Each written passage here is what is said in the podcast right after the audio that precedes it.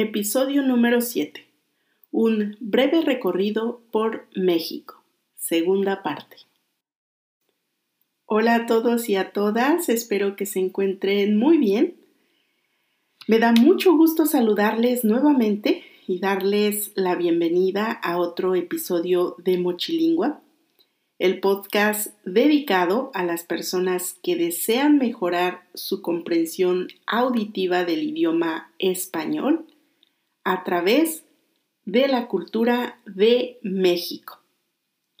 Mi nombre es Denise y si es la primera vez que me escuchas, te cuento que este podcast está destinado a las personas que buscan mejorar su nivel de comprensión auditiva del idioma español de una forma no académica y sin abordar la gramática.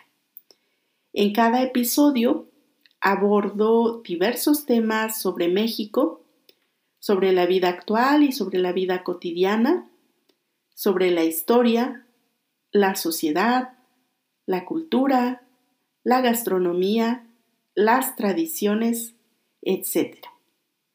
Y la intención es que a través de estos temas tú puedas mejorar tu comprensión auditiva de este idioma. Es por eso que intento hablar despacio y de una forma clara, una forma que pueda ser comprensible para todos y todas. También te invito a escuchar los episodios previos para aprender no solo el español que se habla en México, sino también para descubrir un poco más de este país. Bueno, como ya escucharon el título, hoy voy a hablar un poco sobre lo que pueden visitar en algunos estados de la República Mexicana. Estas entidades o estados los menciono en orden alfabético y este episodio es la segunda parte. Si desean conocer la primera parte, que abarca de la letra A a la letra B, pueden escuchar el episodio 4. Hoy continuaré con la letra E y hasta la letra J. Es importante señalar que lo que aquí menciono es muy breve, porque cada estado tiene muchas cosas que ofrecer. Pero esto lo hago para que el episodio no resulte muy largo y al final se vuelva aburrido o tedioso para ustedes que me escuchan. Bueno, sin alargar más la introducción, comenzamos. Estado de México. Se localiza en el centro del país y algunos de sus municipios se encuentran en la zona conurbana de la Ciudad de México. Conurbano quiere decir que rodea a una ciudad importante. Su capital es Toluca y el estado es conocido por su volcán, el Nevado de Toluca. También tiene pueblos mágicos importantes como por ejemplo Valle de Bravo, entre otros. Desafortunadamente, este es uno de los estados considerados como los más peligrosos del país, sobre todo por su índice de feminicidios. Guanajuato. También se ubica en el centro del país es muy famoso por sus callejones, túneles y edificios coloniales. Además de que se conoce por las momias que se han encontrado y por sus minas de plata que existieron durante la época colonial. Su capital es la ciudad de León y esta ciudad es muy conocida por sus productos de piel o cuero de animales, como por ejemplo vacas y cerdos, con los que hacen diversos artículos, por ejemplo, zapatos, botas, bolsos, cinturones, chamarras, etc.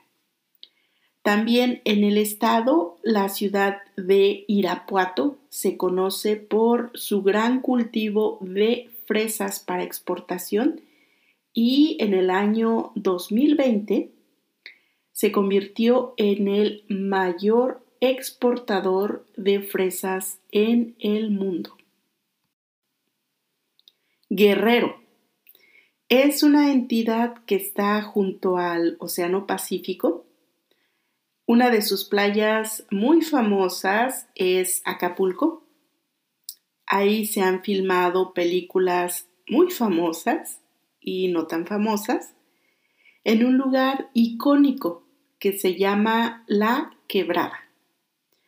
Icónico viene de ícono, quiere decir representativo, un lugar importante. Bueno, mm, la quebrada es una roca alta o un acantilado a donde se suben las personas que les gusta hacer clavados y desde ahí saltan cuando las olas rompen en la roca. Sin duda son personas con mucha valentía. Y algunas de las películas filmadas en Acapulco han sido, por ejemplo, Rambo 2 del año 1985. También otra película muy famosa fue la de James Bond, Licencia para Matar, de 1989, entre muchas más. Desafortunadamente, Acapulco en la actualidad y desde hace varios años es una playa bastante contaminada. Bueno, en el estado de Guerrero se encuentra mayor parte de la población afromexicana, es decir, personas que descienden de los esclavos africanos que fueron llevados por los españoles y después por los portugueses al territorio que hoy se conoce como México. En dicha zona de Guerrero viven hasta el año 2015, se tenía el registro de que viven 303.923 personas afromexicanas. Los otros estados de México, en donde también hay gran población afro, es en la costa de Oaxaca y en el puerto de Veracruz. Este es un dato que no todos saben. Mucha gente desconoce que en México hay población afro y se cree que solo habemos eh, nativos, mestizos y por supuesto extranjeros. Pero ya dedicaré un podcast para hablar de la población afromexicana porque es un tema que resulta muy interesante para mí y me gustaría compartir un poquito de esa parte de la historia de México que no se da a conocer o que es poco conocida. Hidalgo. Se encuentra en la zona centro del país, muy cerca de la Ciudad de México. Su capital es Pachuca. Este estado tiene un pasado minero. En la actualidad aún existen los pueblos de minas de plata, como por ejemplo Real del Monte, que tuvo sus orígenes en el siglo XVIII y aún conserva sus calles empedradas y sus casonas, es decir, casas eh, muy grandes, con techos rojos. También otro pueblo para visitar es Huasca de Ocampo, que está muy cerca de, de Real del Monte. Y Huasca de Ocampo tiene casas al estilo europeo de aquella época. Hay un bosque cercano y este pueblo tiene la peculiaridad, es decir, la mm, particularidad, la mm, característica de que las historias de duendes y de hadas abundan. Entonces, estas historias junto con el paisaje hacen que Huasca sea un pueblo mágico. Incluso hay un museo dedicado a los duendes y, bueno, abundan historias sobre estos seres. En este mismo pueblo se pueden visitar los prismas basálticos, que son formaciones volcánicas de hace muchísimos años. Estas rocas tienen forma de hexágonos y pareciera que fueron eh, cuidadosamente puestas una junto a, a la otra para dejar pasar el agua de la cascada. Es un lugar precioso. Bueno, este estado ofrece también encantos naturales como las grutas de Tolantongo y sus aguas termales. Un lugar muy bonito también. Y además Hidalgo conserva los vestigios de la cultura tolteca y se puede visitar el sitio arqueológico de Tula que es famoso por sus atlantes, que son estatuas monolíticas de más de 4.5 metros, es decir, son estatuas talladas en basalto.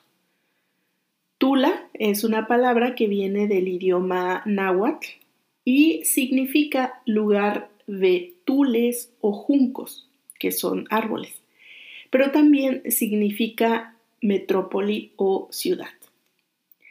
Se cree que esos atlantes, esos monolitos, sostenían el techo del adoratorio a Quetzalcoatl, que ya mencioné en otro episodio. Bueno, pero les recuerdo, Quetzalcoatl es la serpiente emplumada y era una de las deidades más importantes en todo el territorio de Mesoamérica. Se consideraba como el dios de la vida, de la fertilidad, de la luz, de la civilización y del conocimiento. Bueno, pues se cree que estos atlantes simbolizan su ejército. Jalisco. Este es uno de los estados con más símbolos de representación mexicana. Tal vez has escuchado hablar del tequila y del mariachi. Bueno, pues son de Jalisco. Se sitúa al occidente del país, junto al Océano Pacífico. Su capital es Guadalajara, que desde luego se llama así por la ciudad española de Guadalajara. Y sí, también hay muchos edificios coloniales.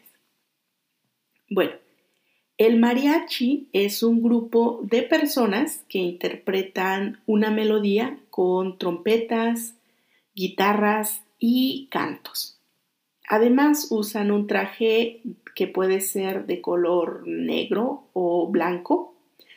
En algunos casos puede ser de color vino y está decorado con hilos dorados, junto con el enorme sombrero de mariachi. Las canciones más populares o más conocidas del mariachi son Guadalajara, El Son de la Negra, México lindo y querido, entre muchas otras. El tequila ya lo había mencionado brevemente en el primer episodio. Es una bebida alcohólica que se obtiene del destilado del agave y tiene aproximadamente 35 grados de alcohol. Recibe este nombre por el pueblo en donde se produce. Y bueno, se tiene la idea de que todos los mexicanos y mexicanas tomamos tequila pero no es así. También en Jalisco encontramos a los charros, que son jinetes de caballo que bailan o que ejecutan movimientos muy arriesgados de charrería. Incluso hay escuelas en donde forman a los niños y a las niñas desde muy pequeños para que sean charros y charras. Es toda una cultura esto de la charrería. El estado tiene playas muy bonitas y muy turísticas como Puerto Vallarta, Barra de Navidad y muchas más. Jalisco viene del idioma náhuatl y se traduce como en el arenal o en la superficie de la arena. Muy bien, amigos y amigas de Mochilingua. Espero que les haya gustado este episodio.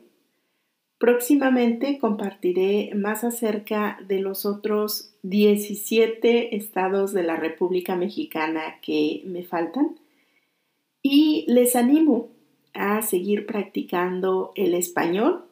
Si tienen alguna duda o algún comentario, pueden escribirme a través de las redes sociales.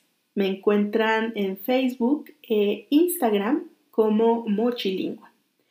También con toda confianza pueden escribirme a través del correo electrónico mochilingua.gmail.com.